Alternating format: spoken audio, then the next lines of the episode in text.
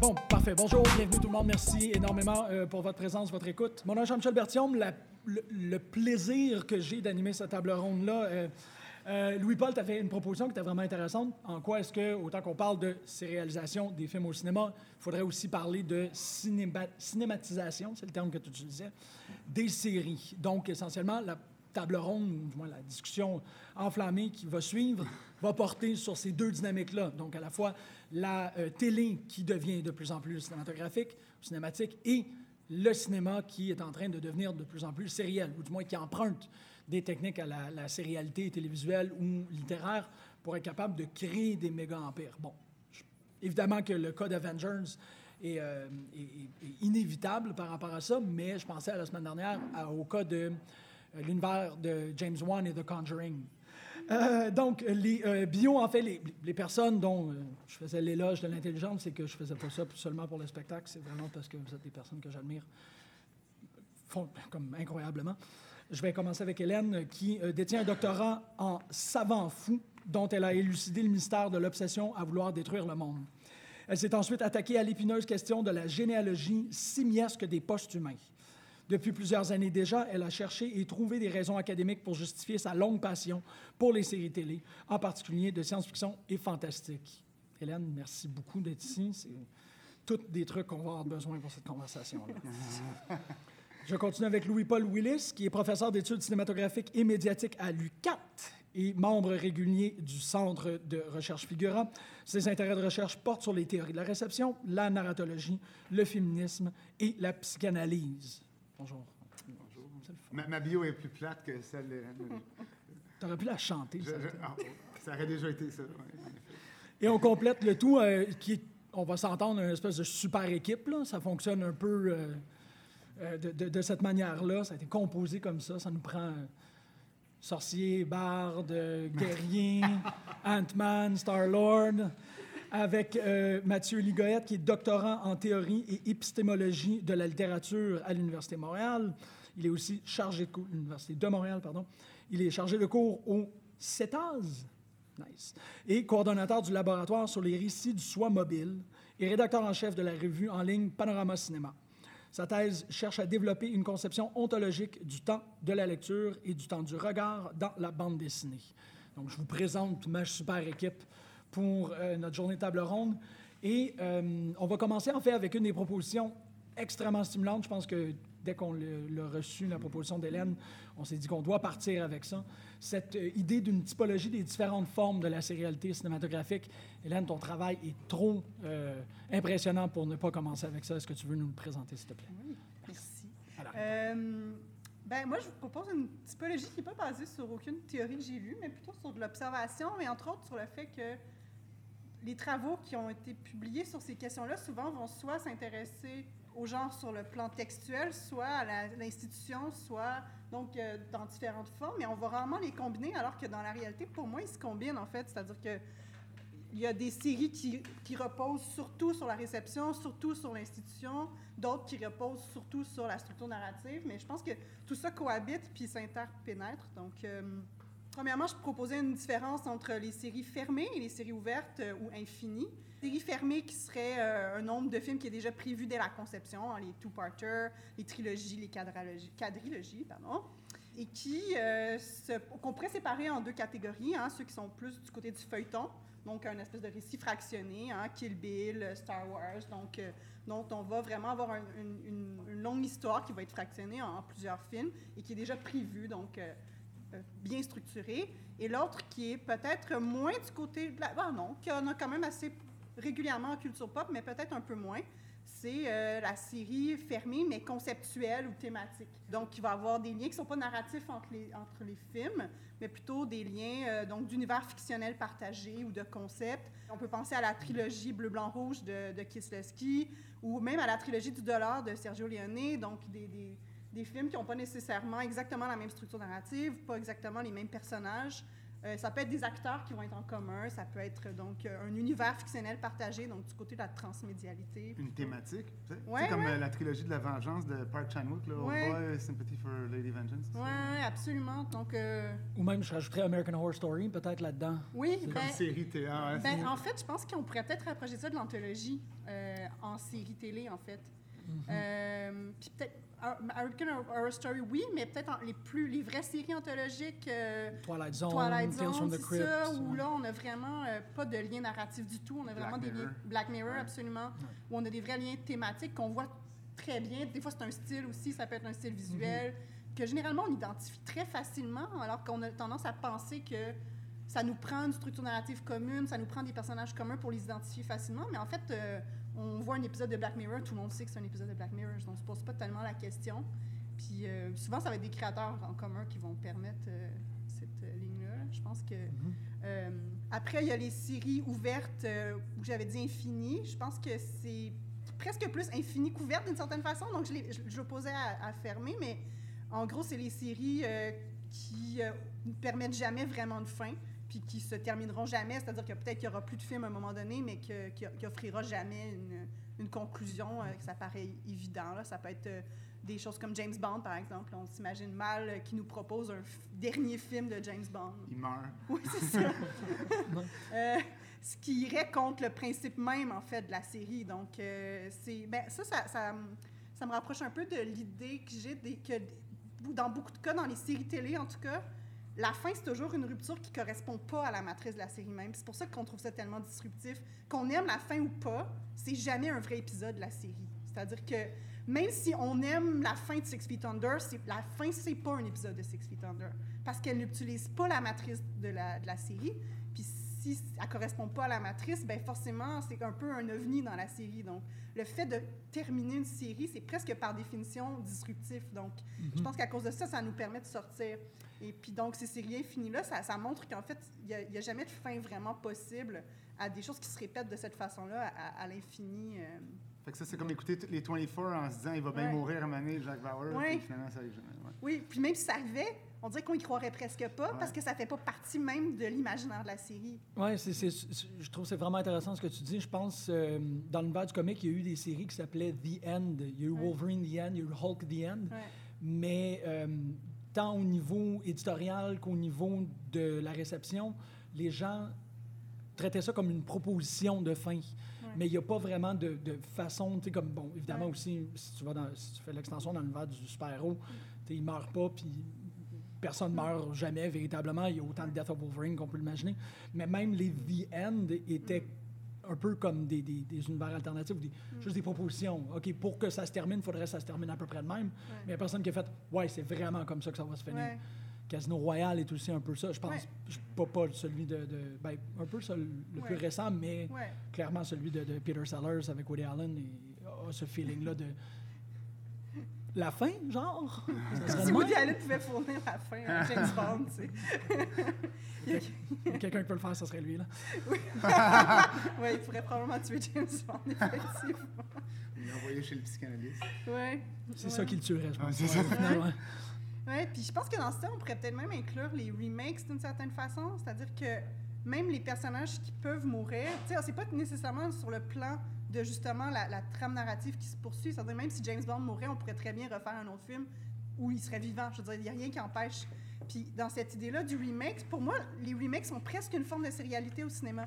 Surtout dans certains cas de films où euh, on a des remakes périodiques. C'est-à-dire que, sais, on va avoir un, un Frankenstein à tous les 10 ans, on va avoir un Dracula à tous les 20 ans, on va avoir un, tu sais, on va avoir, il y a certains, il y a certaines figures mythiques de la littérature. Des constances. Oui, qui vont toujours être réinterprétés puis qui vont se citer les uns les autres. C'est pour ça que pour moi, c'est une forme de sérialité parce que c'est pas comme s'ils se faisaient dans, un, dans, un, dans le vide non plus, ces remakes-là. Ils sont toujours dans, dans la, la réinvention, mais aussi dans la, la, la poursuite d'une série mais je pense qu'il n'y a peut-être pas de temps, il y a peut-être pas des milliers d'exemples de ça. C'est vraiment peut-être les figures mythiques ou littéraires les plus fortes qui sont.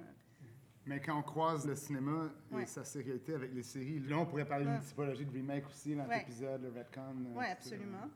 Qui s'applique aussi au cinéma par ailleurs. Oui, absolument. Oui, oui. Donc, dans les grandes séries, tu sais, les, les reboots, tout ça. Euh, euh, au colloque euh, intervalle sériel à l'Université de Montréal, il y a deux semaines, il y a quelqu'un qui faisait une communication sur le premier Star Trek de J.J. Abrams. L'idée, en fait, que, que, que, qui pourrait peut-être être approfondie davantage que ce qu'il proposait, mais quand même, son idée n'était pas inintéressante. C'est-à-dire que pour lui, ce film-là, c'est à la fois le reboot, le prequel et le sequel comme une espèce de, de, de, de, parfaite combinaison de toutes les possibles dans ce film-là, pour des raisons narratives, entre autres, pour des raisons institutionnelles, pour des raisons commerciales. Et donc, ils ont réussi, grâce par exemple au voyage temporel, aux théories des univers parallèles, à créer une suite qui serait aussi un début, qui serait aussi un reboot. Ce qui est assez, assez qui est assez réussi en plus. Parce qu'on a, de la, on a de la citation. Après, la suite, est-ce qu'elle a été réussie? C'est une autre histoire. Mais, mais le premier épisode est assez réussi. C'est-à-dire qu'il y, y a, cette idée-là aussi de la citation de la série originale. Donc, on n'essaie pas de faire un reboot complet non plus. On s'inscrit vraiment dans l'original, ne serait-ce qu'en ayant un acteur qui joue son, son propre rôle, qui est de la série originale. Donc, on a même des traces euh, de, de, de, de l'original, même dans le, le, reboot, ce qui est assez rare. Là. Je connais pas beaucoup d'autres exemples où on peut avoir ce, type de choses-là. Il y, a, eu un phénomène euh, semblable avec. C'était vraiment moins bien réussi qu'avec le, Star Trek de J.J. Abrams, mais avec euh, le remake euh, il y a quelques années de The Thing, mm. qui était vendu au moment de sa sortie comme un reboot en fait de The mm. Thing. Et puis, en fait, au, fur et à mesure que le film progresse, on se rend compte que c'est pas un reboot, c'est un prequel au premier The Thing, à la scène finale, en fait, qui reconnecte avec le début du, du, film de Carpenter. Euh, fait que, ouais, c'est des, des, je pense que c'est des phénomènes qui arrivent aussi de plus en plus souvent au fur et à mesure que, je pense, les producteurs se rendent compte que dans ces stratégies de mise en sérialisation ou de, d'espèce de, de, de, où il peut y avoir à, la fois l'idée qu'un film peut être un, un, prequel ou un reboot ou une suite, une espèce de, stratégie euh, d'occultation par rapport au public, tu sais, qui joue beaucoup sur le marketing, sur la surprise, euh, dans la mesure où est-ce qu'un des trucs aussi qui est très qui, je pense, qui est très pesant dans cette question-là de la sérialisation du cinéma, c'est comment faire pour renouveler les, les, les récits en même temps qu'on les prolonge. C'est un, un, un, grave problème qu'on voit, euh, qu'on voit constamment, puis entre autres avec, avec le Marvel Cinematic Universe. Mm. Moi, j'aime bien cette, euh, cette espèce de tension entre le reboot et le prequel. Euh, à un moment donné, j'avais fait un truc sur Bates Motel. Mm. Puis un des articles que j'avais lu en amont de, de cette présentation-là proposait que Bates Motel serait un pre-boot qui va chercher les éléments du prequel, parce que c'est un peu ça, c'est l'antépisode, mais en même temps, on reboot tout, là, euh, Norman Bates va dans les raves, euh, il texte avec son iPhone, on est ailleurs, là. Fait que, ouais. Et pour les gens que, qui voudraient se diriger vers cette recherche-là, on ne peut pas passer sous silence l'exceptionnel Scream 4. En tant qu'objet d'étude, Scream 4 devient une espèce de d'Ouroboros, Mathieu sait de quoi je parle, qui, le film est son propre remake. Ça n'a absolument aucun allure, ça mérite d'être vu par tout le monde dans la salle. Euh, immédiatement. J'ai pas vu le 4, mais bon, c'était en germe dans Scream en général. 1, 4, 2, 3. en termes d'ordre d'importance. Faut-tu les écouter dans ce Ouais, c'est ça, je veux dire. C'est le débat Star Wars-esque. ben, euh, ouais, donc euh, cette idée-là de la, de la suite infinie, qui va, euh, je pense qu'effectivement, euh, on est tout le temps dans la. Puis, tu sais, je voulais juste euh, mentionner l'exemple en passant. il y a la planète des singes aussi qui est dans cette même ah, idée-là, ah, qui, l'a fait de manière assez intéressante, tu sais. Qui, ouais. surtout qu'on avait tellement un immense trou narratif à combler que ça, ça, ça permettait vraiment de l'expansion presque à l'infini à l'intérieur du prequel, ah, ouais, qui était assez réussi en plus. Puis, sans compter que les films originaux des années quoi, 60, je pense, 60, comme ça, euh, étaient eux-mêmes euh, une réécriture assez radicale du roman, donc euh, qui était assez différent, donc dans un univers fictionnel assez différent. Donc, donc en gros, on peut réinterpréter ces choses-là presque, presque à l'infini. puis ça nous amène dans le mythe, en fait. L'idée de la suite infinie, c'est un peu l'idée du mythe. C'est l'idée qu'on peut réinterpréter tout le temps la même, la même histoire. ensuite, j'avais la suite commerciale, donc qui est peut-être plus vraiment sur le plan institutionnel, qui ces films qui font des succès commerciaux, puis qu'on décide de, prolonger. Généralement, c'est assez peu réussi, mais Parfois, euh, parfois, on a des surprises. Des fois, le, le deuxième sont meilleurs que les premiers. Mais c'est ce qui est, ce qui est assez intéressant dans celui-là, c'est c'est qu'on va avoir une, une espèce de, de norme de- du titre de la suite. hein. On va toujours avoir euh, un euh, encore ou euh, un 2 qui va s'intégrer dans le titre. Donc, Grease 2. Grease Ça, c'est 2. vieux, c'est là. Ouais. Ça, ça montre que ça date. I know what to do last summer. I Again. know again what to Ah, what.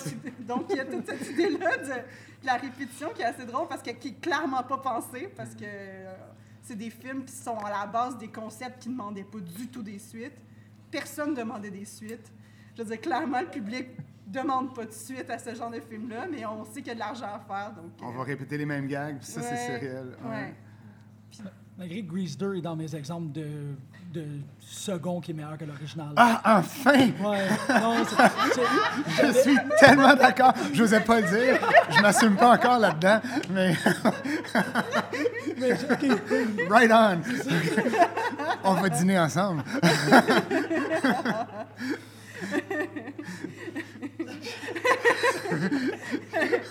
ouais, les exemples sont innombrables. puis, de euh, suite qui sont meilleurs que l'original. Non, non, non, de suite commerciale. Non, non. De suite commerciale, puis généralement assez, assez, assez manqué. Puis euh, parmi ces suites commerciales-là, j'ai quand même remarqué qu'il y avait euh, soit la répétition du modèle, la même structure narrative, qui là, généralement, sont les, les films les moins réussis. Là. C'est Souvent, on va répéter exactement les mêmes gags. La, la- la structure est identique. On voit ça beaucoup en horreur quand même. Euh, donc, euh, après ça, on peut avoir un, prolongement narratif, donc le, au modèle du feuilleton plutôt. Donc, on va décider de prolonger l'histoire, trouver les petits éléments qui étaient pos- possibles de prolonger. Euh, ou sinon, on va avoir le, le prolongement qui est le spin-off, qui est peut-être plus intéressant, donc qui, qui, qui emprunte plus à la série télé, qui, euh, qui va chercher un personnage puis qui le développe ailleurs. Ou, euh, Ça aussi, on voit beaucoup en horreur. là. Ouais. le- créature-là, ce pantin-là. ouais. Dans la science-fiction aussi, je pense, tu sais, euh, de- de- d'explorer l'univers euh, tu sais, pour euh, aller euh, chercher le film euh, qui va expliquer. Ouais. En même temps, est-ce que tout de suite n'est pas une suite commerciale, dans la mesure où ça commence comme étant une suite commerciale, puis ensuite, il voit si narrativement, commercialement, il n'y a pas une espèce de force de traction qui peut se développer pour partir une saga. Je pense par exemple à Indiana Jones. Je suis pas certain qu'au premier Indiana Jones, il soit dit, on va faire une série avec ça. Puis en quelque part, peut-être que c'est pour ça que le deuxième se passe dans le passé du premier, y a cette espèce de jeu-là qui, est- qui, est, euh, qui, est- qui, est- qui est- qui est dans le fond plus ou moins euh, important donc, par rapport à la narration. Mais je pense que tu as raison. Je pense qu'Indiana Jones est plus une suite commerciale qu'une trilogie, en fait. Ben parce oui. qu'il n'est pas pensé comme une trilogie. tu sais. Puis tu le sens quand, quand c'est pensé comme une, euh, un, un two-parter ou une trilogie, ça se sent tout de suite. euh. Par contre, euh, par exemple, Back to the Future. ouais, Back to the Future, tu ouais. peux pas les lire autrement que comme une Ben non, suite. Clairement, même si le film, le premier avait pas fonctionné, il aurait probablement sorti le deuxième quand même parce qu'il était déjà tourné en partie de toute façon. Puis, donc il y a ça aussi des fois qui vont prendre quand même plus de risques sur une suite s'il était déjà prévu, même si le premier n'a pas fait le succès qu'il aurait voulu. hein. Je pense que Ben, c'est là qu'on peut voir aussi qu'il y a, je pense, ce qui, ce qui fait qu'une ce qui fait qu'une suite n'est pas qu'une suite commerciale, c'est aussi justement au niveau de la narration, ce qui finit par être bouclé au niveau de la, de la- de la caractérisation des personnages, des, des traumas qu'ils ont pu vivre dans des, dans des épisodes précédents. Il faut que ces choses-là arrivent à leur terme. Donc, ça veut dire qu'il faut que ces choses-là aient été placées au préalable. Ouais. Euh, donc, il y a une forme de, de- de prévision qui se fait au niveau de l'écriture en se disant, OK, on va mettre ça là, puis peut-être potentiellement, si on a la chance d'en faire une suite, Ouais. on pourrait y revenir. ouais. faut Mais y avoir même- pensé avant. Mais c'est ça, mais en même temps, il faut que ça s'autosuffit. Je pense que le premier Star Wars, c'est un peu un cas de ça, parce que euh, Lucas, à l'époque, pensait pas du tout que ça allait marcher puis qu'il allait pouvoir faire d'autres films. Mais en même temps, il s'était laissé un paquet de choses à explorer pour la suite. Ça me fait penser à un truc que je voulais dire sur la, la répétition de la même structure narrative. On est rendu Ouais. plus loin, mais moi, ça m'a fait penser à. J'ai écouté dernièrement Lost in Space. Ouais. Puis je trouve que le titre est vraiment aptement, euh, adéquatement choisi parce que Lost in Space, c'est exactement ça. C'est la série Lost, Ouais. mais dans l'espace. c'est, c'est, bon, pour vrai. tu sais, les, les, les, les arcs narratifs sont à peu près identiques. Puis je sais que Lost in Space, c'est comme, euh, un remake, euh, justement, de, de quelque chose qui s'est fait avant. Mais, mais de- puis c'est trop loin pour moi. là. quels sont les liens entre l'œuvre source et la, la, Il y la en a série? étonnamment. Ouais. Je- J'ai exploré il n'y a pas longtemps. OK, OK. Ouais, mais ils sont. Mais moi, quand j'écoutais, Ouais. c'était pas inintéressant, mais j'étais comme, come on, tu sais, c'est, c'est vraiment, c'est Lost. Ouais. Là, c'est pour, fa- Ouais, familial. ouais, pour la famille. Ouais. Parce qu'il y a quand même un ton qui est peut-être un peu plus euh, familial, qui est un peu plus. euh, ouais. Non, puis t'as peut-être pas le Ouais. côté plus euh, panoptique qu'on a dans, dans, mais, mais pour le reste. Ouais. Par contre, la structure, la structure temporelle est plus, euh, est plus chronologique quand même. Oui, t'as pas les flash flashbacks. sideways pis ça, mais moi je veux dire juste, on est quelque part, on est pogné là, puis on veut se pousser. Oui. Ben ça, c'est ouais, ça c'est le. Mais ça, c'est ouais, c'est c'est pas. c'est ouais, c'est le récit large, de, de, de- C'est de- l'université.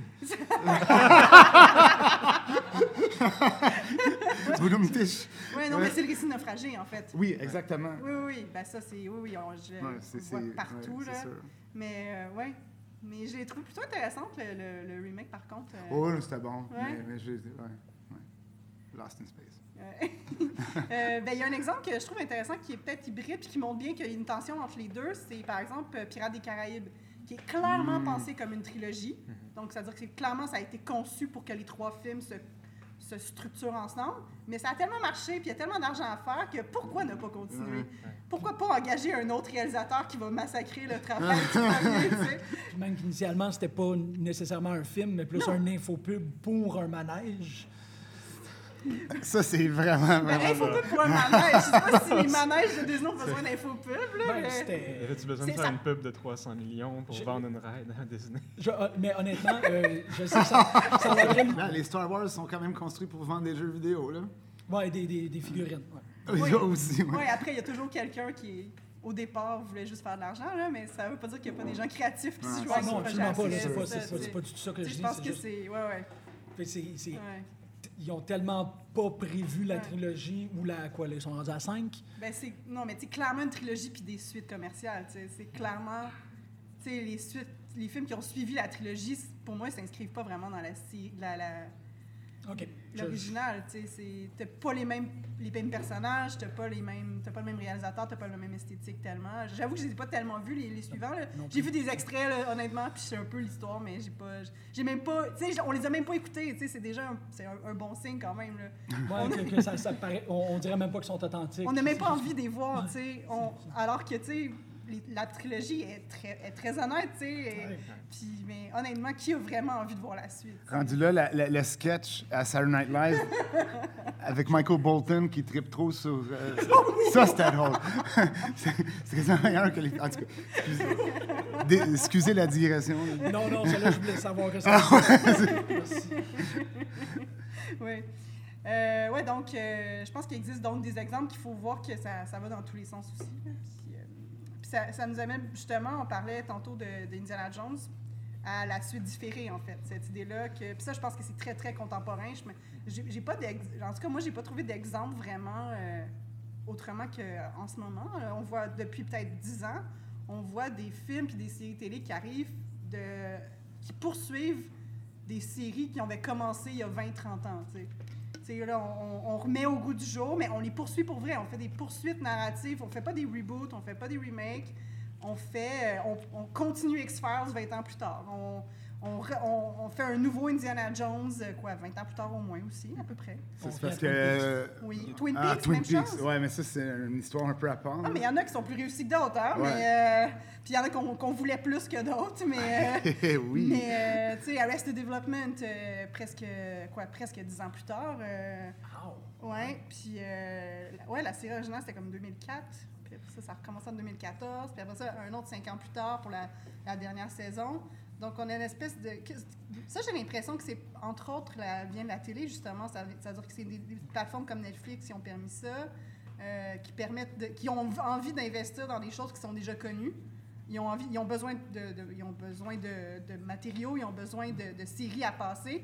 Ils n'ont pas nécessairement envie de développer tant que ça des nouveaux concepts, puis ils veulent surtout des séries que les gens vont reconnaître tout de suite, puis qui vont avoir le goût d'écouter. euh. Ça relève quasiment de ce que Jameson euh, appelle euh, la logique culturelle du capitalisme avancé là, dans Ouais, son ouais. bouquin sur la postmodernité, qui date pas d'hier d'ailleurs. Ouais, mais ouais. tu sais, en tout cas, ouais, Ouais. c'est c'est très. ouais. Il y a comme- par rapport à la suite différée, il y a des, des précédents quand même dans, dans le cinéma euh, qui, sont, qui sont assez, euh, qui sont aussi, aussi tirés justement de la, un peu de l'esthétique pulp euh, sérielle. Je pense par exemple à, à la série des Nabeuses de Fritz Lang, euh, dont le premier épisode date du début des années 20, qui est un film muet. Euh, le deuxième épisode, Lang le réalise lui-même euh, au début des années 30, euh, une fois qu'il passe au sonore. Puis il en fait une dernière version, son dernier film, Les, Les Mille Yeux de, du Docteur Mabuse, comme, comme dernier film au début des années 60. Puis à chaque fois, c'est super intéressant parce qu'au niveau esthétique, c'est c'est Lang qui traverse en fait 30 ans, 40 ans d'histoire du cinéma. Mais en même temps, son intérêt à lui, c'était à chaque fois de revenir au personnage de Mabuse pour voir, dans le fond, c'était quoi, à ce moment-là précis, quand il faisait le film, une figure totalitaire, puis comment, euh, comment une espèce d'evil mastermind parviendrait à, à- à, dans le fond, à brainwasher, en fait, euh, ses suppôts, puis dans le fond, comment, donc, l'exercice du pouvoir s'exerçait Ça à chacune de ces périodes-là. Donc, Ah ça, ouais, ça nous ça, fait une espèce de contre-histoire aussi du nazisme. Ouais. Euh, mais, euh, mais oui, tout à fait. L'idée de, de, de, de série différée, je pense qu'elle est. euh, si on prend par exemple l'exemple de, de, de, Fritz Lang, vient davantage vraiment d'une volonté peut-être euh, vraiment narrative, symbolique, de, prendre un personnage puis de le déplacer, d'y revenir Ouais. en fait une fois de temps en temps Ah au ouais. fil de son évolution en tant qu'artiste. Euh, puis je pense que de ça, en ensuite, a jailli des, des, des volontés peut-être plus industrielles, peut-être plus mercantiles. à- Ah oui, mais tu me fais penser, en fait, en littérature, c'est peut-être un peu plus courant. Euh, Isaac Asimov a fait ça avec Fondation, en vrai. fait. Fait. a écrit sa première trilogie dans les années 40, Mhm. Début 50, puis il est revenu dans les années 80, puis j'avais travaillé un peu sur les comparaisons, puis c'est vraiment intéressant parce que la technologie n'est plus du tout la même, alors que c'est supposé être des prequels puis des sequels, mais bon, les vaisseaux spatiaux fonctionnent plus à la même énergie parce qu'il n'y a plus personne qui parle d'énergie nucléaire dans les années 80, donc euh, c'est maintenant des vaisseaux à gravitation, gravitationnels, des trucs comme ça. Donc, on sent vraiment qu'il y a des choses qui ont changé parce que euh, l'imaginaire de la, science-fiction a évolué depuis, a- grâce à Asimov en grande partie. Donc, euh, il a créé tout un réseau de textes après doit, euh, avec lesquels il doit dealer. Puis, c'est intéressant qu'il ouais, il a décidé d'y retourner comme ça à la fin de sa vie, puis, euh, d'enrichir son propre monde. Alors qu'il a écrit, euh, il a, publié autour, de 800 livres, Asimov, donc euh, c'était pas vraiment nécessaire qu'il revienne à Fondation spécifiquement, là, parce qu'en fait, il sortait jamais de chez lui. Là, pour quelqu'un qui écrivait des space opéras, c'est pas mal. euh, il, était, euh, il était agoraphobe, donc euh, il écrivait, euh, il produisait comme ça, euh, sans arrêt. Puis c'est vrai que c'est intéressant d'y retourner aussi longtemps. Puis des fois, c'est les fans aussi qui obligent, euh, c'est-à-dire par exemple Sherlock Holmes, c'est un peu ça aussi. hein. C'est peut-être le délai est moins long, là, mais euh, cette idée-là de OK, moi je veux que ça soit fini, puis que les fans m'obligent à y retourner des années plus tard. euh. Ça marche pas toujours. Comme euh, il y avait euh. Flash Forward, là. euh, Ouais, ils ont recommencé ou Non, justement, mais tu avais un fanbase qui a Oui. beaucoup incité pour que Ouais. cette série-là continue. Ouais. Ah ouais, les pétitions. Ça, ce qui arrive, euh, tu sais, je, me- Ouais. je nous devance parce que ouais. une- Ouais, mais non, mais j'étais à toi l'honneur, c'est- c'est ta typologie. Euh, pourquoi pour le. Euh, euh, moi, je parlais des séries avortées, mais bon, on peut, on aller là directement, non? pourquoi pas. Euh, ouais, il y a au fond, il y a ces. Hein? Non, non, non, ce que je, C'est je super répondais intéressant. que c'est vrai que c'est un, Ouais, ouais, tu sais, c'est une parcelle vraiment intéressante. Là. Ouais. Ça fait partie du paysage, mais ouais, mais euh, Tu veux dire les séries avortées? Ouais. Oui, oui, oui, il y a tout ça. Il y a- ben, il y a- on le voit super souvent au- au- à la télé, Mhm. mais euh, on le voit au cinéma aussi parce que des fois, on a un premier film, puis euh, c'est un flop. clairement, oui, puis clairement, il était conçu comme le début d'un cycle, comme le début d'une série. Waterworld. Oui, euh, La Boussole d'Or. ah ouais. Ben, on en parlait un peu pour Alita. Est-ce qu'Alita va avoir une suite qui est clairement prévue? Est-ce qu'elle va avoir lieu? On ne le sait pas. Mais il y a plein d'exemples comme ça au cinéma. Mais je trouve ça intéressant parce que ça nous ça altère notre façon de lire ces films-là. tu sais. Pour nous, on les lit comme le début d'une suite, mais à la fois, mais une suite qui n'existe pas. C'est ça, c'est des, c'est des objets incomplets là, au final. Ouais. Euh, sans trop vouloir reculer sur le devancement, mais comme je pense au euh, la, la tentative récente de faire un, un- un, euh, Universal Monster, un, U- Oui. Universal Dark Monster Universe. Universe. Ouais. Ça s'appelait comment? Dark, Univer- euh, Dark Universe? Le Dark Universe, Ouais. c'était full- c'était juste ça. C'était de faire un- un- une momie, un Dracula, un Ouais. Frankenstein, tout ça. Et que, bon, Mm. c'est pas profitable, fait que ça devient, Mm. pour reprendre ta typologie, un univers cinématographique avorté de. Ouais, ouais. Maintenant, ces films-là ont nécessairement plus d'intérêt parce qu'on voit que le Ouais. projet, c'était de faire, Ouais. de culminer tous ces monstres-là pour qu'à la fin, ils se rencontrent Ouais. dans une cabane dans le bois puis qu'ils fassent comme, hey.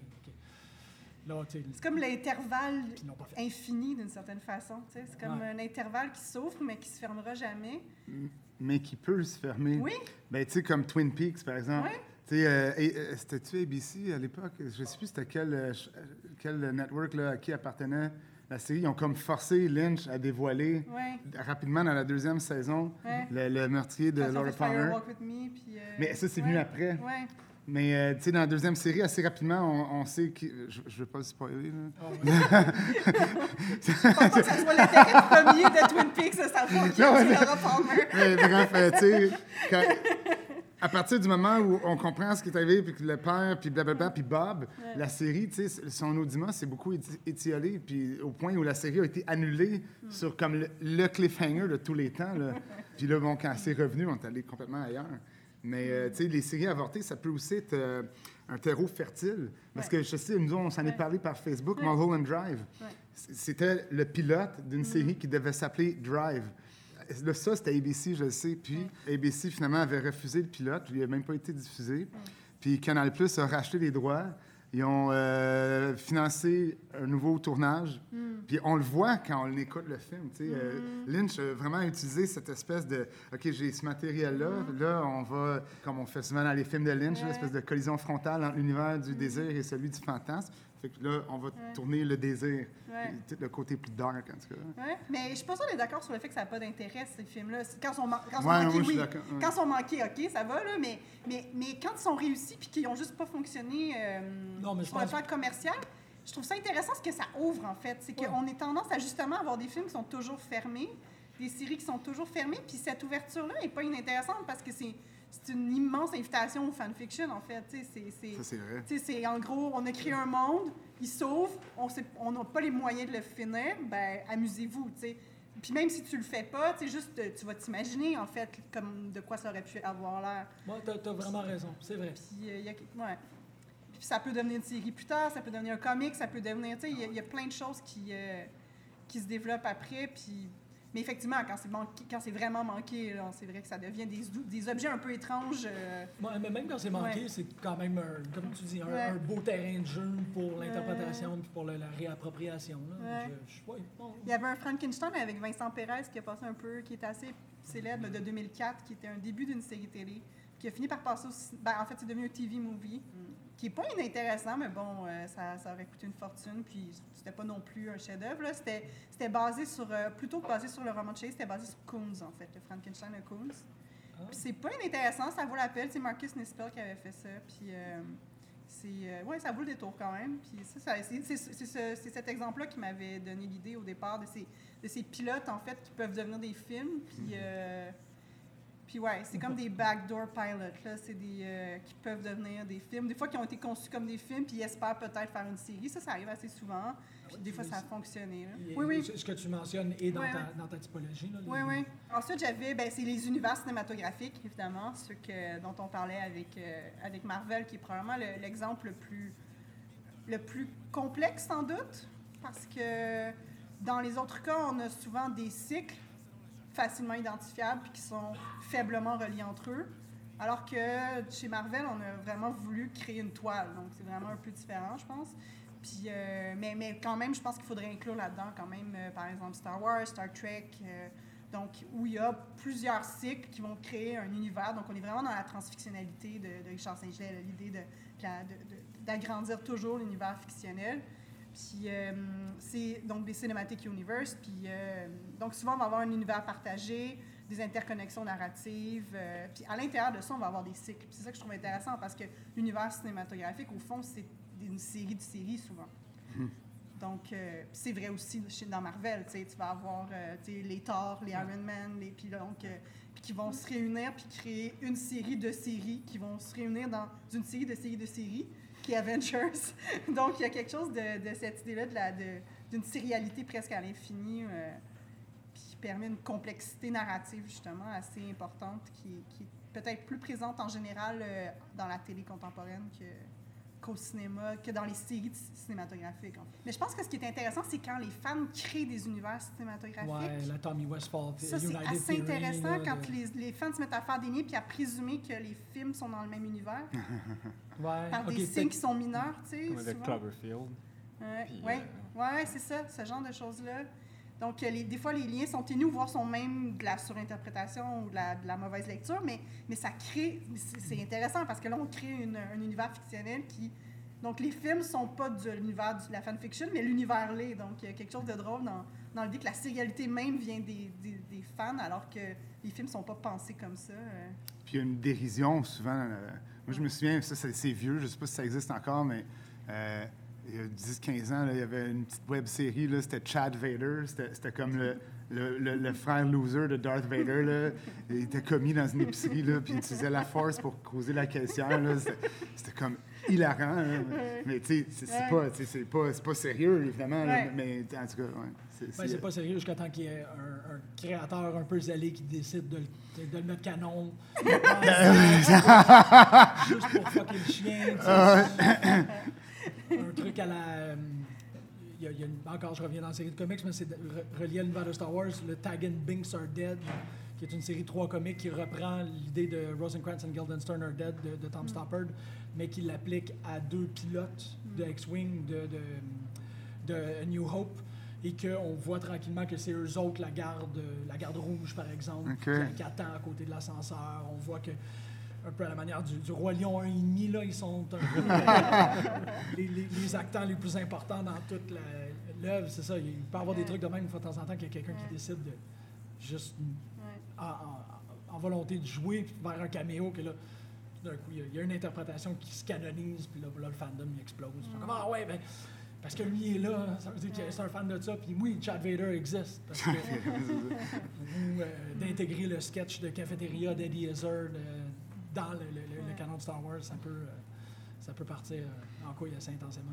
Dans les séries télé, on le voit depuis très longtemps, c'est les crossovers au fond. Les crossovers nous posent que toutes ces séries dans les, entre lesquelles il y a des crossovers sont dans le même univers, dans le même univers euh, fictionnel. Donc Ouais. euh, il y a cette idée-là de créer un univers, même si les liens sont ténus. Des fois, c'est juste un épisode, puis on va comprendre que, je sais pas, la serveuse, c'est la sœur de tel autre personnage dans telle autre série. Ouais, ben c'est ça, euh, le, le Tommy Westfall. Ouais, ouais. Unite, C'est comme que toute la télévision américaine existe dans un globe. euh, dans le même univers. Mais ça, ça flirte avec le méta, c'est intéressant. Ah non, c'est un gros. Ouais. Ça- tout ça provient en fait que, que l- il n'y a qu'une télésérie de toute Ouais. l'histoire des États-Unis, puis c'est Saint Elsewhere. OK. Mais il y aurait peut-être la distinction aussi à faire qui pourrait être intéressante entre justement le Cinematic Universe de Marvel puis les, le multiverse de, de DC. Donc cette idée-là que oui, en fiction, on, peut avoir un univers partagé, mais on peut aussi avoir... La fiction elle-même est un, en- un ensemble d'univers parallèles qui peuvent se croiser. Donc est-ce qu'on est dans le même univers parce qu'il y a des croisements ou est-ce qu'on n'est pas dans des mondes parallèles qui se croisent au contraire? Donc euh, je trouve a ça qui peut être intéressant parce que ces mondes-là peuvent avoir des règles qui sont pas cohérentes les unes avec les autres, des esthétiques qui sont pas cohérentes. Donc, on, est capable de plus accepter les incohérences quand on le pense de cette façon-là aussi. Puis les- d'un point de vue de la réception, moi je trouve ça intéressant parce que. euh, puis ça, c'est euh, Jason Mitchell, je pense, qui avait écrit ça sur, euh, pour, les téléséries, mais ça s'applique aussi au cinéma. C'est, ces croisements-là témoignent, pas de façon directe, mais de façon indirecte, d'une complexification des dispositifs narratifs. Puis, mais, sauf que, comme Mitchell l'a dit, dans le fond, aujourd'hui, la, cinéphilie s'accompagne de, de- de- de- de compétences. Euh, lui, il dit que les, les, euh, les- les spectateurs sont devenus quasiment des narratologues amateurs. Tu sais, à force de justement spotter ça, puis Ouais, juste ouais. utiliser un langage comme méta, métalep, bon, Ouais, euh, on, on se retrouve dans, dans une euh, situation où on a une production qui se complexifie et une réception qui suit le pas. C'est je trouve ça vraiment intéressant. Puis on le sent depuis, euh, en tout cas en série télé, moi je dirais qu'on le sent Ah. déjà depuis l'hybridité des années 90, tu sais. Déjà sur les forums de Buffy, sur les forums de X-Files, on a déjà des gens qui sont des femmes qui sont pas du tout des spécialistes, qui ont développé des théories hyper complexes, une compréhension assez profonde aussi des, des mécanismes narratifs, des, des structures. Tu sais, c'est sûr Ouais. que dans les années 90, les séries étaient encore... Moi, en- mon hypothèse, c'est que dans les années 90, on était plus dans l'hybridité, puis on est, on est entré dans la complexité ensuite. Ouais. Parce que, tu sais, on était, c'était assez binaire, c'est-à-dire qu'avant, on avait des feuilletons puis on avait des séries. Dans les années 90, on, on s'est mis à avoir des hybrides entre les feuilletons et les séries. Puis là, on peut même plus parler d'hybridité parce qu'on est dans une complexité qui est trop grande. On pourrait plus identifier des, alors qu'il existe encore des séries et des feuilletons purs, ça, ça existe encore. Mais il y a toute une la Complex TV de Metal, pour moi, c'est typique des années 2000 plutôt que des années 90. tu sais. Et ça participe à la cinématisation de la télé. Parce Ouais, que là, ouais. tu as ces séries où chaque épisode est réalisé par un, sais, un réalisateur différent qui porte euh, sa signature sur l'épisode, ou plutôt l'épisode porte la signature. Puis ça, ça date de Twin Peaks. là. Ouais. Ouais, puis on l'a vu des, des réalisateurs de cinéma arriver à faire des, sé- à faire des épisodes de séries qui sont devenus euh, vraiment des, des morceaux d'anthologie. Ouais. Euh, tu sais, on. Fincher, entre autres. Ouais, euh, on- dans, dans CSI, il y a deux épisodes réalisés par, euh, euh, Tarantino. par Tarantino qui sont vraiment très distinctifs, sont assez clair. intéressants en plus. Là. Ouais, c'est assez réussi, mais c'est c'est comme deux épisodes, fait que ça devient un film. C'est ça qui est assez paradoxal. C'est que quand les réalisateurs de cinéma viennent faire des épisodes, ben, ils en font des films, en fait. Absolument. Parce qu'ils sortent la série de sa sérialité, ils sortent la série de sa, de sa structure habituelle, puis ils viennent imposer plutôt leur style cinématographique. Puis, puis je pense que ça- c'est juste un plus. là. Je pense pas que c'est nécessairement quelque chose de négatif, mais, mais reste que ça, ça devient plus des épisodes de cette série-là. Ça devient quelque, la plupart du temps, même, ils vont être commercialisés à part. Tu sais, les épisodes de Tarantino, ils ont été, ils ont été vendus en DVD à part. tu sais. Oh, ouais. Fait que, Ça, je savais pas, c'est ouais, cool. fait que, tu sais, puis je je pense qu'il y a d'autres exemples. Là. Je pense pas que c'est le seul, mais. euh, Ben, il y a une question d'attente aussi, c'est-à-dire que Tarantino, quand, quand, quand il a été en- embauché pour faire ces deux épisodes de, de CSI, j'imagine qu'il a été vraiment payé plus cher que l'autre réal no-name d'avant qui a passé avant lui. forte chance. Fait que- fait que ça veut dire que la production s'attend aussi à ce qu'il fasse quelque chose qui ressemble à du Tarantino. Ouais. Parce que si le public, quand il voit le nom de Tarantino au générique de début, ben, il serait vraiment déçu s'il ne retrouvait pas du tout Tarantino dans, dans- dans- Ouais. tu sais, là-dedans. Qu'il y a cette tension-là qui est intéressante aussi entre la stylisation qu'un auteur peut procurer à une série tout en n'ébranlant pas l'intégrité narrative, esthétique de la série. Puis, puis l'espèce de, méga structure euh, qui, qui est, qui est la série, puis qui ne doit pas déroger, en fait, Mm. euh, à, à ce qui fait que la, la série est une série, puis Mm. que cet épisode-là fit avec le reste du canon. Mm. Euh, c'est un peu comme euh, un exemple intéressant de ça, c'est l'épisode de la mouche de Ryan Johnson dans Breaking Bad. Euh, en même temps, c'est intéressant parce que parce que ça lui parce que le- le- la structure narrative de la série à ce moment-là lui permet cette liberté-là. Ouais. C'est un épisode bonbon où Ouais. le, le- le- le grand arc narratif, c'est pas nécessaire que ça avance. euh, Mm. C'est juste intéressant de les voir travailler parce que Ouais. ça, ça- ça crée aussi une quotidienneté à Mm. cette série-là. Puis c'est- Mm. bon pour le pace de, de- de Ouais. cette saison-là. Euh, puis, euh, puis du coup, ben, ça leur a permis d'a- d'aller chercher un réalisateur qui a fait un, un exercice de style qui fonctionne bien. Moi, je pense qu'on sous-estime vraiment l'importance de ces épisodes autonomes-là. On a l'impression qu'ils sont complètement à l'extérieur des séries, mais en fait, ils en font partie. Ah oui. Ne serait-ce que, en- des fois, juste en créant un négatif, c'est-à-dire, OK, ben, vous avez peut-être pas remarqué c'était quoi notre structure, on va la détruire, comme ça, vous allez la revoir. Elle va réapparaître. Puis ça permet aussi souvent, en sortant de, justement, de toutes les... Surtout quand on- ça fait plusieurs saisons qu'une série avance, ben, on est comme pris dans tout un réseau d'histoires, de, trames narratives, de personnages qu'il faut toujours intégrer. Donc, il y a- une lourdeur dans une série à mesure qu'elle avance, surtout depuis les années 2000, parce que ce qu'on constate beaucoup depuis les années 2000, c'est que souvent les séries commencent comme des séries puis finissent comme des feuilletons. Donc, plus ça va, plus ils se complexifient, puis plus ils sont incapables de, de maintenir leur effet de sérialité parce que leur histoire est trop complexe. C'est même plus possible. On peut le voir, mettons, Battlestar Galactica, des séries comme ça, même Buffy, justement. X-Files, c'est la même chose, au fond. Des Monsters of the Week, à la fin, il n'y en a plus beaucoup.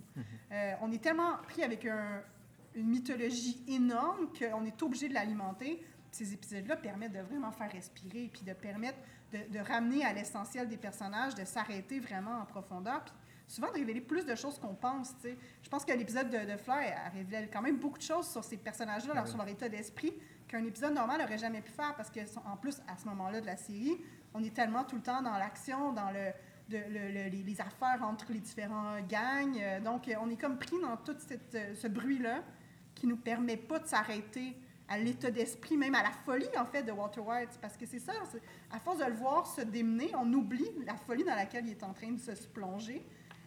Puis cette folie-là se manifeste tellement bien, je trouve, dans cet épisode-là. C'est l'obsession, puis la, le délire de... Tu sais, t'as l'impression que c'est un bottle épisode, mais t'as l'impression que lui-même, il est comme embouteillé, tu sais, il est comme pris dans, cette, dans sa logique, il était comme complètement... Il est plus capable d'en sortir, en fait. Ben, tout à fait. Puis je pense que c'est un des grands écueils de la, de la, de la, de la sé- que la, séré- de la sérialisation, là, euh, en, en général, au cinéma puis à la télévision, c'est qu'il y a une espèce de, il y a une espèce de, de, de- de- de positivisme sériel qui fait qu'à partir du moment où c'est une série, tu n'as pas le choix d'avancer. Ouais. Euh, il faut avancer, il faut que les récits avancent avec un certain rythme, ry- rythme qui a été instauré au, au préalable par, par juste la, la mise en récit Mm. de la sérialité elle-même.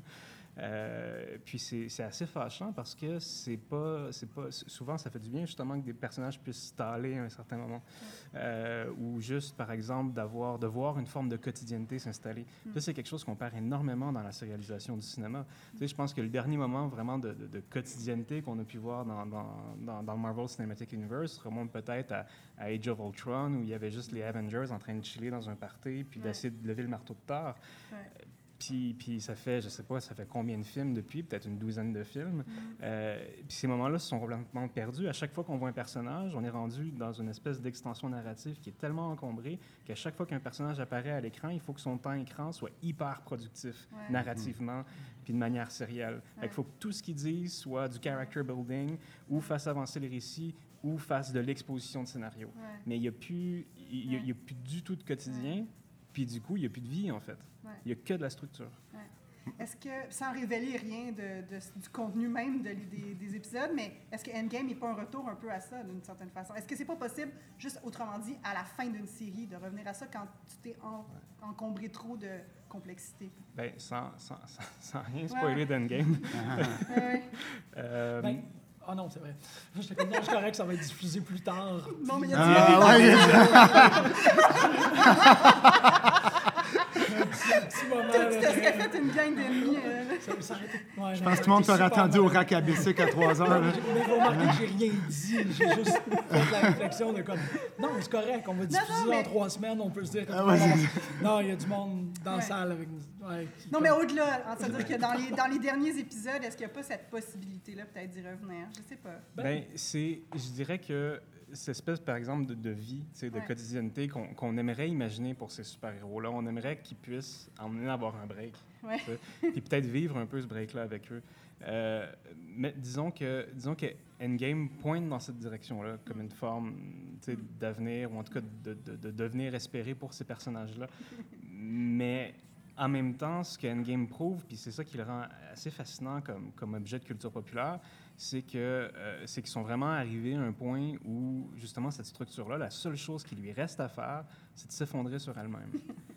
puis, puis en ce sens-là, c'est ça qu'il incarne, Thanos, c'est l'espèce de sur-sérialisation, de surinterprétation, de, de sur-sérialisation de tous ces récits-là.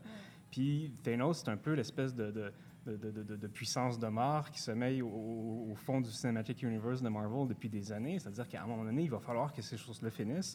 Puis lui, c'était l'espèce de, force cosmique qui dit OK, ben on va juste on va couper la poire en deux. On va détruire la moitié des super-héros parce qu'on est tanné de leur faire des films. Ben, ben c'est ça, tu sais.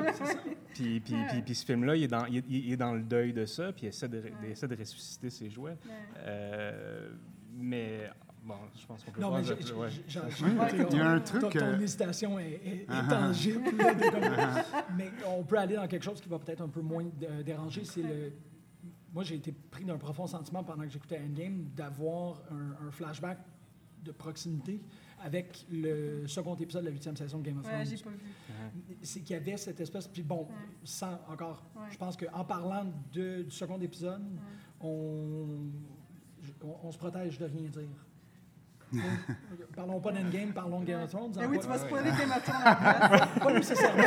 C'est que, non, parce que c'est pas un truc euh, d'événement dans la série, mais c'est un truc de pacing dans l'histoire. C'est qu'on sait que euh, Winter's Coming, on sait que tout ça est en train de se passer, puis qu'éventuellement les White Walkers vont arriver à Winterfell, puis ça, va, il va y avoir, grosse bataille. Euh, en prévoyant grosse bataille, il y a cet épisode-là, qui est le second épisode, qui a été attaqué comme étant un épisode et je cite, il ne se passe rien, de manière peut-être un peu plus prosaïque, qu'est-ce qui crisse. Euh, c'est vraiment un moment où on, on arrête puis on dit la mort est inévitable, il y a quelque chose qui s'en vient, on, se repose, on s'assoit, puis on a notre dernière conversation.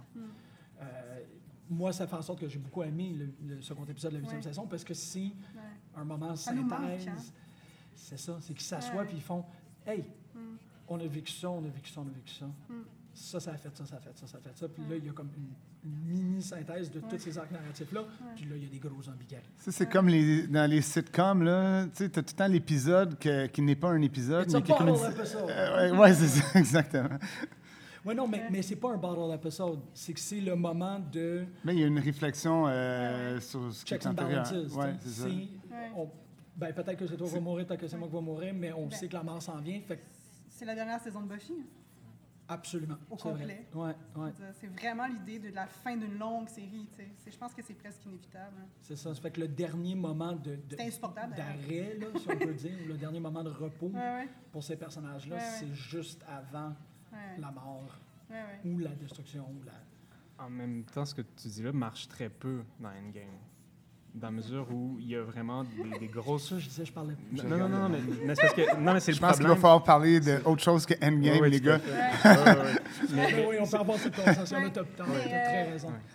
Moi, j'aurais plus envie de parler de Star Trek un peu, c'est-à-dire des, de derniers films, puis je vais vous spoiler euh, Star Trek à la place, mais c'est pas grave. Ça fait deux semaines, ça devrait. Euh, tu as pas vus? J'ai pas vu les deux Oh, derniers je peux littéralement te spoiler Discovery, génial. Oui, je sais. Euh, non, mais plus généralement. C'est plus dans le ton de la série en général puis des, des derniers films. Euh, moi, je les aime beaucoup, les derniers films puis la dernière série, mais j'ai- je suis plus capable de les voir courir partout. Je- je- honnêtement, pour moi, Star Trek, c'était des épisodes dans des cabines, c'était des épisodes dans la salle de réunion où tout le monde s'a- s'assoit, puis discute, puis réfléchit aux problèmes philosophiques de base, de, des conséquences de ce qui est à l'écran, puis c'est complètement disparu. tu sais. Il n'y a plus ça du tout.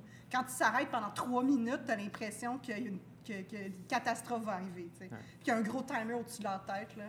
C'est bien vrai. Qui ça. descend tout, qui descend tout le temps, puis je trouve ça épuisant, honnêtement. Là. Ouais. Puis je pense qu'il y a une vraie tendance, tu sais, je pense que tu as raison, je pense qu'il y, a- il y a quelque chose de- du quotidien qui est en train de disparaître complètement, tu sais, dans cette tout le temps quête-là de l'action, de la... C'est ça, je repensais à Next Generation où, tu sais, Jordy, il, arrivait toujours en disant on va avoir un problème dans quatre mois si tu changes pas le cristal, tu sais. OK. On va y travailler, puis ils ont une équipe, C'est puis ils réfléchissent, ils brainstorment, puis... Mais il n'y avait pas beaucoup de cristal qui pétait devant Jordy. Ça arrivait peut-être deux fois en cette saison. là. Ouais, ouais, non.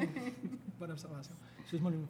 Ah non, mais moi, je partais ailleurs, en fait, parce que je vous écoutais, puis, tu sais, euh, il y, a- il y a comme cette forme, tu sais, contemporaine dans la série, dans le cinéma, euh, mais il y a aussi un rapport à l'œuvre source. Puis moi, je trouve, là, on n'en a pas vraiment parlé en amont, là, mais, il y il y a je trouve qu'il y a une problématique de l'adaptation qui émerge. Puis on le voit dans les... euh, dans les moi, je- bon, euh, j'ai... J'ai beaucoup aimé, par exemple, certaines adaptations télésérielles comme Man in High Castle ou Handmaid's Tale, qui prennent tu sais, euh, des libertés vraiment beaucoup plus, euh, beaucoup plus larges là, par rapport à, l'ouvrage source. Là. Puis je vous écoute parler, euh, votre culture des super-héros est, est de loin supérieure à la mienne, mais il reste qu'il y a de l'adaptation là-dedans aussi. Il y a une œuvre source. euh, Puis je pense qu'il y a, bon, évidemment, il y a toujours une réécriture quand il y a adaptation, mais il y a, il y a- il y a aussi, au niveau du dispositif, et de l'évolution de ce dispositif-là. Tu sais, le film ou la série, euh, tu, tu parlais de Star Trek, ça date. Le, temps, Ouais, tu sais, euh, dans les épisodes de Star Trek euh, dans- versus aujourd'hui. Mais même dans Discovery, on a même eu un Previously On tiré de la série originale des années 60. Wow! Ouais. C'était cool, ça. Ouais, ouais. Donc oui, c'était, ouais, absolument. Mais c'est drôle parce qu'on en discutait justement sur, c'était quoi, Game of Thrones, je pense? Ton rapport à l'origine, à la, au- à la source, puis... Ouais, ouais. qui- Puis qui est là, il y a des c'est divergences qui. Ouais, c'est ça. Ouais. Ouais, ouais. Ouais. Mais tu sais, euh, pour ramener ça à Star Trek, Ouais. le, le moment, par exemple, quand Ouais. ils font l'introduction dans Discovery Ouais. des euh, costumes originaux Ouais. et que la première, la première réaction, c'est Waouh, il est bien cool. Tu sais, Cet uniforme-là, Ah. j'ai vraiment hâte qu'on. Ah, ça, c'est Ouais. drôle. C'est des petits clins d'œil. C'est c'est tout d'un coup. Puis là, bon, évidemment, il y a eu une grande friction par rapport à de quoi Discovery avait de l'air, par rapport, tu sais, de- dans l'aspect esthétique, Ouais. vis-à-vis de quoi la série originale avait de l'air. Mais là, tu avais vraiment la série la plus loin dans le temps Ouais. et qui est la plus proche dans le temps, en fait. ben, tu sais, Ouais, ouais. Ouais, il y a un retour. narrative, là, ouais. Qui regarde, tu sais, c'est ça, c'est. Ouais. Qui, qui regarde l'original en faisant Ah, on a hâte d'arriver à ça. On a hâte d'arriver au point de départ. Tu trouves pas ça un peu décevant? Ah non, tu t'as pas vu Non, je l'ai pas vu. OK, ben, on en reparlera. Non, mais c'est parce que ça m'amène. En fait, c'est c'est un très bon point parce que ça m'amène à une des questions que tu voulais soulever, toi, dans tes notes, sur l'idée de la temporalité industrielle puis la temporalité diégétique. Que, que si tu veux que je la, je la relise, en fait, tu disais qu'il y avait, il y avait cette tension-là. Il y a ceux qui regardent Star Wars qui sont. ben, qui regardent Star Wars dans l'ordre de production des films. C'est-à-dire qu'il faut que tu écoutes 1 à 9. Mais il y a. ah, pardon, l'inverse. Il y a du monde qui écoute 4, 6, 4, 4 5, 6, 7. 1, 2, 3. Un, deux, 4, trois. 5, 6, 1, 1, 2, 2, 3, 3, 7, 8, bientôt 9. ça s'en vient. Et l'autre dans l'ordre diégétique. Puis c'est pour, pour citer euh, Mathieu dans sa question, ces deux mises en récit provoquent des points de tension dans le séquençage narratif qui me semblent riches à explorer. Absolument. Ben, c'est parce que, par exemple, si on prend, si on prend Rogue One, euh, j'ai fait l'exercice. Est-ce que, est que Rogue One est plus efficace euh, si on le regarde avant New Hope? Parce que c'est vraiment le prequel direct de, de New Hope. C'est c'est ju- jusqu'à la coupe d'avant. hein. Ah ouais. Euh, puis en même temps, je veux dire, oui, c'est intéressant, mais c'est intéressant de manière beaucoup plus euh, mnésique. C'est-à-dire que moi, quand j'ai vu Rogue One, ça m'a, fait triper, ça m'a surpris la fin, parce que tout à coup, je me suis dit, OK, ben, sais, la séquence d'ouverture de l'épisode 4, c'est probablement la séquence d'ouverture de film que j'ai vu le plus souvent dans ma vie. Puis là, tout à coup, un film qui est pas si, qui est pas si bien foutu que ça, Rogue One, vient tout à coup changer complètement, ou en tout cas venir teinter ou, mettons, épicer cette, cette perspective-là d'une scène qui était pour moi un, un fétiche d'enfance, en fait. Mm. Euh, puis c'est c'est vrai, quelque chose d'intéressant qui s'est produit là, euh, à rebours. En même temps, après, en, en- regardant ces films-là de manière, euh, en suivant la, la- la- la- chronologie diégétique, euh, c'est pas nécessaire. En fait, c'est pas si intéressant que ça, je trouve. Euh, c'est vraiment plus dans, dans, dans, dans l'ordre, la chronologie de la production industrielle qu'il y a cet exercice-là, justement, amnésique de réminiscence qui se crée. Euh, de la même manière que c'est c'est probablement plus intéressant narrativement, justement, de voir la trilogie de prequel de Lucas après avoir vu la trilogie originale, parce que ça devient tout à coup une forme, d'antérécit qui, qui, qui, qui, qui, pré- qui, euh, qui prévient, qui prévoit tout ce qui va se passer par la suite. Euh, puis dans le fond, c'est ça, je m'interrogeais beaucoup sur cette forme de tension-là parce que quand, par exemple, on se promène un peu euh, sur Internet, qu'on regarde ce qui, ce. Ce qui se ce qui se fait, par exemple, dans les discours de fans, marque souvent qu'il va y avoir des articles, par exemple, là, à, à l'aune de la sortie d'Endgame euh, ou, Star Wars, peu importe, des, euh, des, des articles qui vont décrire c'est quoi l'ordre idéal pour regarder sais, cette série-là. Euh, qui vont essayer de replacer chronologiquement tout ce qu'il faudrait voir. Donc, par exemple, dans la MCU, il faut commencer par Captain America plutôt que le premier Iron Man, etc. Puis après ça, venir placer Captain Marvel, qui Ouais. vient tout juste de sortir, euh, à côté de films qui ont été faits il y a 10 ans. Alors que le clash, esthétiquement, est, flagrant et profond. J'ai réécouté récemment le, premier Iron Man, le premier Thor, puis c'est fou à quel point j'ai pris une méchante drop en voyant ces films-là, en me disant c'est incroyable à quel point ils étaient vraiment mieux filmés que les films d'aujourd'hui, à quel point, je dire, au niveau de l'éclairage, c'est des films déjà qui étaient tournés en pellicule, euh, qui, étaient vraiment plus down to earth euh, dans, leurs intérêts, dans leur manière de développer les personnages. Où je me disais justement au niveau du tempo, euh, je me disais, waouh, c'est fou, ça fait cinq minutes qu'on est dans le même espace. sais, Puis que les personnages font juste discuter, ça se verrait plus jamais aujourd'hui dans un, dans, un, dans un blockbuster tel que Marvel le produit.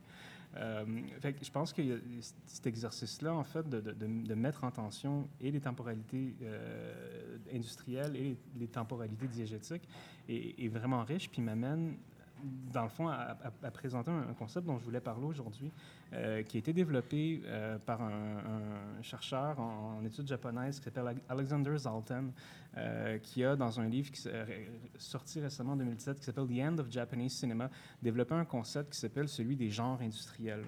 Puis, euh, Zalten, en fait, prend, euh, pour exemple, une, une- une série de films qui a vraiment été très populaire au Japon au début des années 90, qui s'appelait le V-Cinema. Puis le principe du V-Cinéma, c'était de, euh, dans le fond, de prendre un paquet de réalisateurs euh, qui étaient euh, de réalisateurs arabais puis d'acteurs arabais, puis de produire euh, l'équivalent japonais du straight-to-video. À la différence que le straight-video au Japon, à ce moment-là, sortait en simultané et dans les clubs vidéo et dans les salles de cinéma.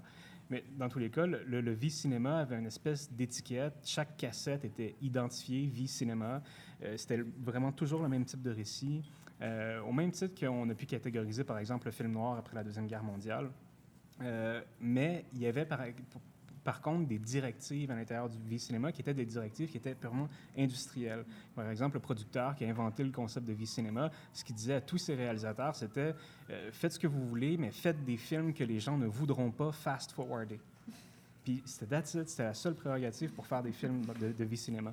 Euh, puis j'ai l'impression que à notre époque, que ce, ce principe de genre industriel me semble peut-être plus, plus juste, ou en tout cas plus productif quand on pense à la sérialisation du cinéma.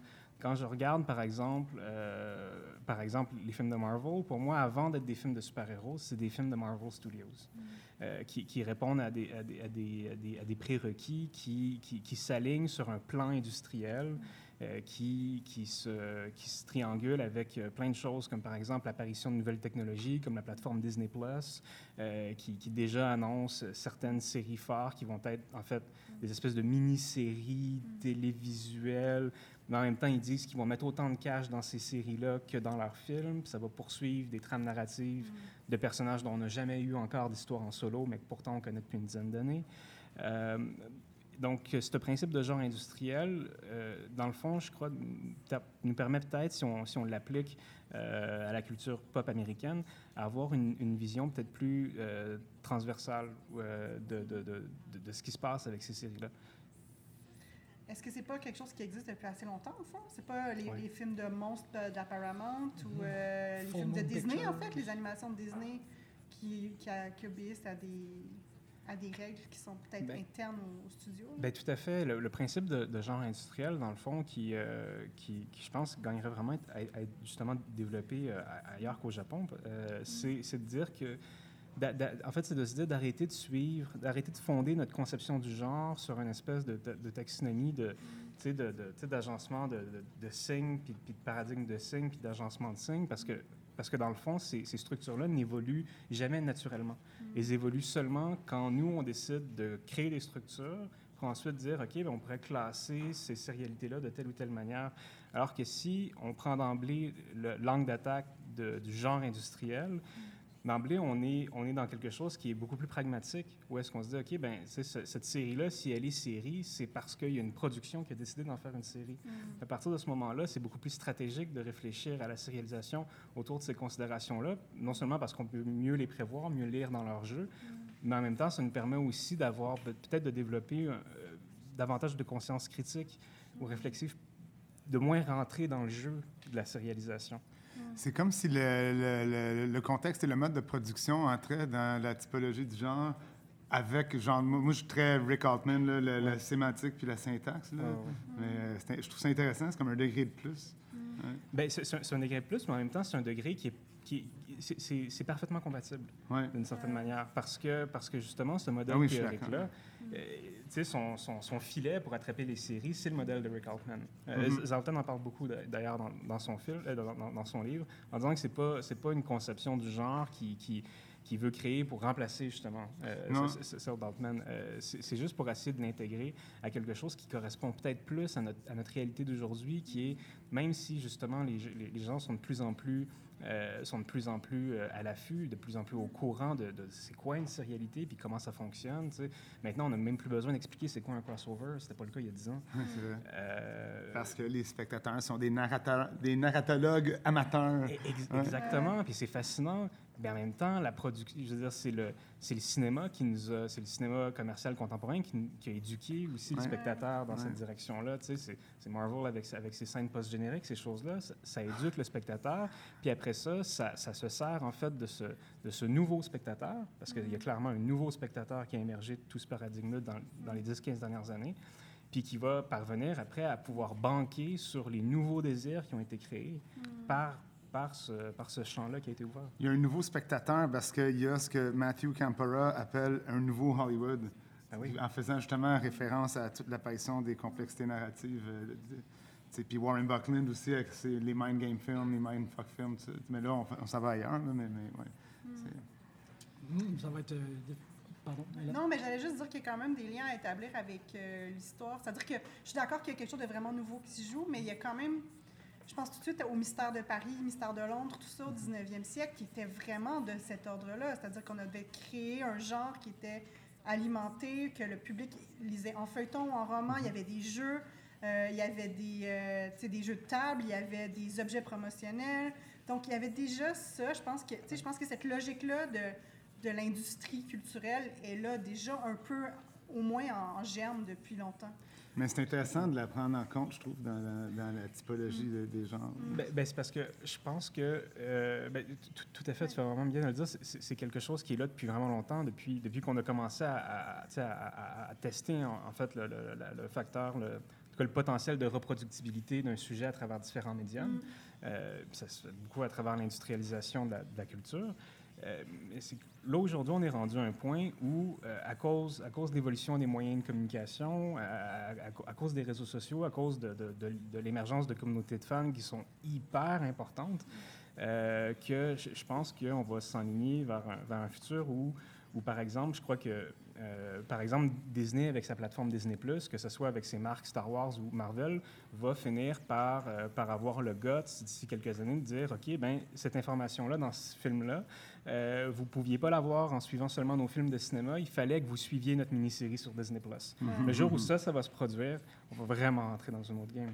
C'est vrai. Ils l'ont fait avec Marvel, Agents of S.H.I.E.L.D. un peu quand Mais même. Ça n'a pas très bien marché, là. Ouais. Mais C'était de l'ordre de l'indice, c'était pas de l'ordre de l'élément manquant. T'as raison. C'est effectivement. Ça n'a pas très bien marché de toute façon. mais... Ah, pour moi, oui. Moi, Non, mais je veux dire, il n'y a personne qui, est- qui a eu besoin de l'écouter pour suivre les films Effectivement, inversement. Je veux dire, l'intrication n'a pas forcément bien marché. Je ne dis pas que la série n'était pas bonne, là, mais Ah non, mais moi, c'était plus comme Ouais. le, le fait Ouais. d'avoir des communications. Bon, il y a- il y, a un exemple quand même célèbre où il y a, il y a une conversation qui est partie, une conversation téléphonique qui part dans Mhm. euh, Avengers, je crois, ou dans, non, je pense que c'est dans Captain America, qui se finit dans et qui se termine, ou du moins la, Ouais. la- la personne qui est au téléphone de l'autre bord est dans Agents of S.H.I.E.L.D. Ah ouais. Ça, c'est genre C'est de... Ouais, c'est- Ben, Que- Ouais. ben, toute l'activation de, de Hydra. Ah. L'activation de Hydra se fait en simultané euh, dans- sur les deux plateformes. ça- moi, personnellement, ça ça- ça m'a bien amusé. Merci énormément. Je ne crois pas m'être trompé quand je disais que vous étiez euh, le pinacle de la pertinence et de l'intelligence. Euh, tout le monde dans la salle est d'accord avec ça. Merci. Hein? Merci beaucoup.